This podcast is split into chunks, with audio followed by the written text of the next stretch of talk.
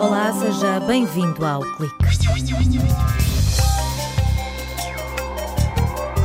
A vaca loura é o maior escaravelho da Europa, mas não se conhece nem a distribuição nem a abundância desta espécie. Através da Rede Nacional de Monitorização da Vaca Loura, os portugueses são chamados a ajudar. Um projeto de ciência cidadã criado com o objetivo de definir estratégias de conservação deste inseto. Durante uma audição parlamentar, Manuel Leitor, ministro do Ensino Superior, defendeu uma maior diferenciação entre ensino universitário e politécnico. Nas notas sobre o ensino superior, Miguel Conceição, chefe de gabinete do reitor da Universidade de Aveiro, conclui que este sistema binário não deixa sobressair aquilo que cada um tem de melhor. Uma equipa do Departamento de Engenharia Mecânica está a desenvolver implantes ortopédicos capazes de comunicar com o médico e de fazer regenerar o osso a partir de estimulação eletromagnética. Esta tecnologia inovadora está a dar os primeiros passos. Há vacas e vacas, e aquelas que hoje trazemos são louras e não andam por aí pelos campos a pastar. Milene Matos, investigadora na Unidade de Vida Selvagem do Departamento de Biologia, apresenta as vacas louras, o maior escaravelho da Europa. É bastante conspícuo e fácil de identificar e de detectar, principalmente os machos têm também algumas tradições não muito boas enraizadas no nosso país, nomeadamente as pessoas apanhavam para fazer colares e amuletos com as peças da armadura bucal, que as pessoas chamam de cornos. Uh, e daí o nome, Vaca Loura. Portanto, é um escravelho muito interessante, não é daqueles medonhos e assustadores, é bastante bonito até. No âmbito de um projeto europeu, os biólogos querem saber quantas são e por onde andam as vacas louras, de modo a desenhar um mapa com a distribuição e a abundância da espécie. Para isso, desafiam os cidadãos de norte a sul do país a abraçarem esta causa. As pessoas podem uh, enviar-nos Portanto, os registros esporádicos que façam deste, destes animais, que os observem agora nas férias ou em casa ou nos passeios que façam, os dados da localização, o habitat em que foi encontrado, o substrato onde observaram o animal. Portanto, pedimos mesmo às pessoas que nos enviem esses registros e mesmo se encontrarem animais mortos, também nos podem enviar por correio eh, as peças, porque nós depois um dia pretendemos fazer estudos genéticos e podem contribuir também de uma forma mais ativa, que é adotar um transeto de monitorização, em que semanalmente pessoas façam um trajeto de 500 metros, sempre mesmo à procura das vacas louras ou de outros escaravelhos. Através desta iniciativa, que está em curso até ao final do verão e que mistura voluntariado, ciência e cidadania, os cientistas querem definir estratégias de conservação. Há uma rede europeia de monitorização da vaca loura. Portanto, os, os, cidadãos participam, adotam transetos, há uma comunidade de cientistas envolvida nesta monitorização, mas realmente Portugal não estava presente nesta rede europeia. A Universidade, em parceria com as restantes entidades envolvidas, nomeadamente o ICNF, a Sociedade Portuguesa de Entomologia, Havemos de compilar os dados existentes, perceber os seus principais fatores de ameaça e tentar implementar uma ação concertada de medidas de conservação. Este escaravelho, mais abundante a norte do Rio Mondego, alimenta-se de madeira de carvalho e de castanheiro em decomposição e contribui para o equilíbrio ecológico das florestas. Milene Matos sublinha que, com o país invadido por espécies exóticas, a população de vacas louras pode estar ameaçada. Com a perda de florestas de folhosas, de carvalhais, que lhe são favoráveis, logicamente também o número dos indivíduos diminui. E as observações que as pessoas fazem deles também é cada vez são mais reduzidas. E hoje as práticas florestais vão no sentido de limpar tudo o que é madeira morta da floresta, o que, o que em termos de conservação da biodiversidade florestal nem sempre é a melhor prática. Tem que haver um equilíbrio entre a gestão de combustíveis e entre a gestão da biodiversidade.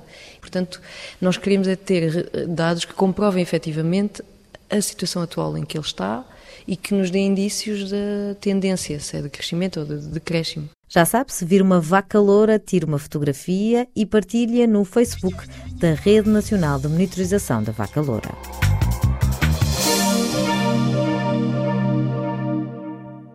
Ensino universitário ou politécnico, o que os distingue?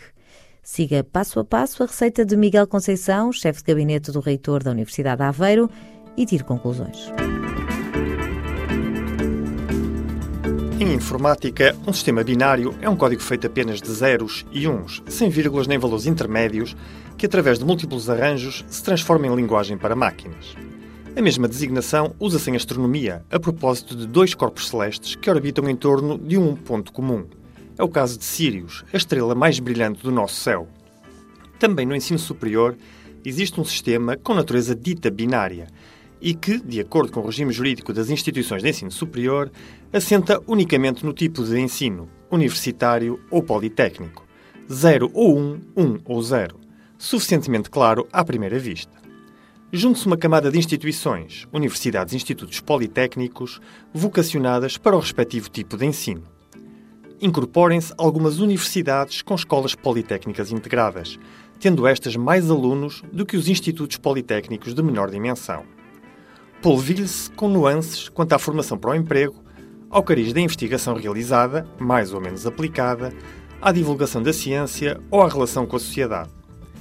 Adicione-se uma distinção quanto aos cursos oferecidos, em que os de técnico superior profissional estão reservados aos politécnicos e os de doutoramento às universidades, sem mais critério que o da natureza institucional. Misture-se com diferentes requisitos para a criação e acreditação de cursos, com dois estatutos de carreira docente e com uma fórmula de financiamento, desaparecida mas sem combate, em que eram distintos os custos padrão dos dois subsistemas. Sirva-se com um contrato para a legislatura em duas versões, a das universidades e a dos politécnicos, ignorando o cariz híbrido de algumas instituições. E, em simultâneo, vaporize-se com uma lei da Assembleia da República sobre financiamento, parcialmente congelada. Notas de prova. Esta receita apresenta uma exagerada sobreposição de sabores, não deixando sobressair o melhor de cada ingrediente. A rever. As notas sobre o ensino superior são um espaço de opinião da autoria de Miguel Conceição. Encontra todas as crónicas do chefe de gabinete do reitor da Universidade de Aveiro no blog Notas sobre a Superfície e de Mais Além.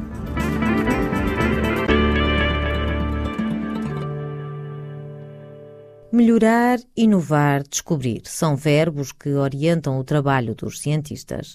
No Departamento de Engenharia Mecânica, Marco Santos olhou para a tecnologia atual dos implantes ortopédicos e encontrou várias falhas. Nada é tão perfeito como o nosso osso, mas os implantes instrumentados ativos têm características muito interessantes. Nós chegamos à conclusão que, de facto, aquilo que tem maior potencial são os instrumentados ativos, aqueles que, de facto, no seu interior podemos aplicar uma terapia que seja personalizada e seja eh, de acordo com aquilo que o médico quer.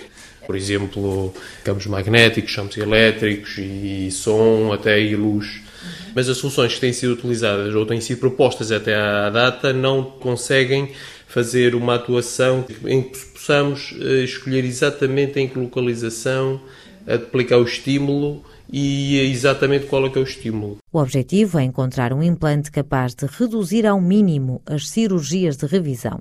É que, por vezes, ao fim de algum tempo, os doentes têm dores causadas, por exemplo, pela perda de massa óssea nos tecidos à volta do implante o que obriga a uma nova ida ao bloco operatório.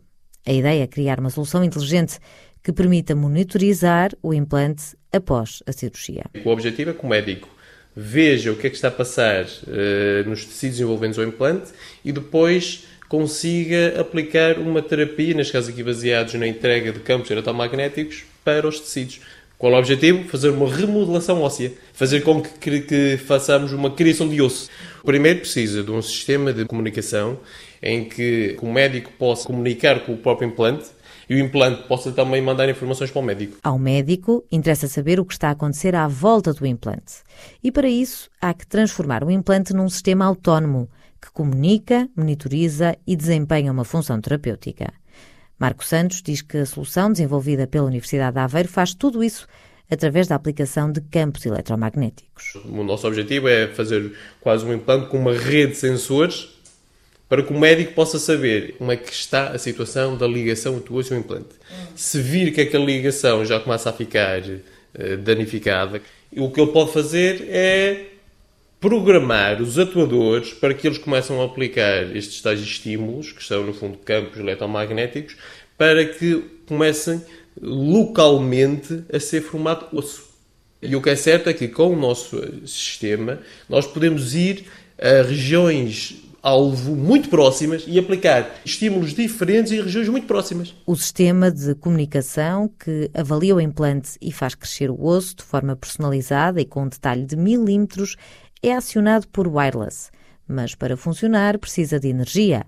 O investigador do Departamento de Engenharia Mecânica revela qual a estratégia para gerar energia elétrica dentro do próprio implante. Nós desenvolvemos uma aplicação que, embora em termos conceituais também é, verificamos que ela é muito boa, mas ainda precisamos desenvolver mais testes, que é uma solução baseada nos Energy Harvestings, que no fundo é uma forma de gerar energia a partir da indução eletromagnética. E como? A partir do movimento. A partir do movimento do paciente nós utilizamos esse movimento para converter essa energia em eh, energia elétrica. Se nós tivermos qual é que é o padrão típico para aquela pessoa do movimento típico, nós podemos colocar lá dentro um sistema de geração customizado de modo a que possamos aumentar a eficiência do sistema. Os testes em linhas celulares comprovam o potencial da tecnologia, mas esta investigação ainda tem um longo caminho pela frente até convencer a comunidade médica e a indústria. Por hoje está tudo dito. Quando consigo no próximo sábado. Até lá.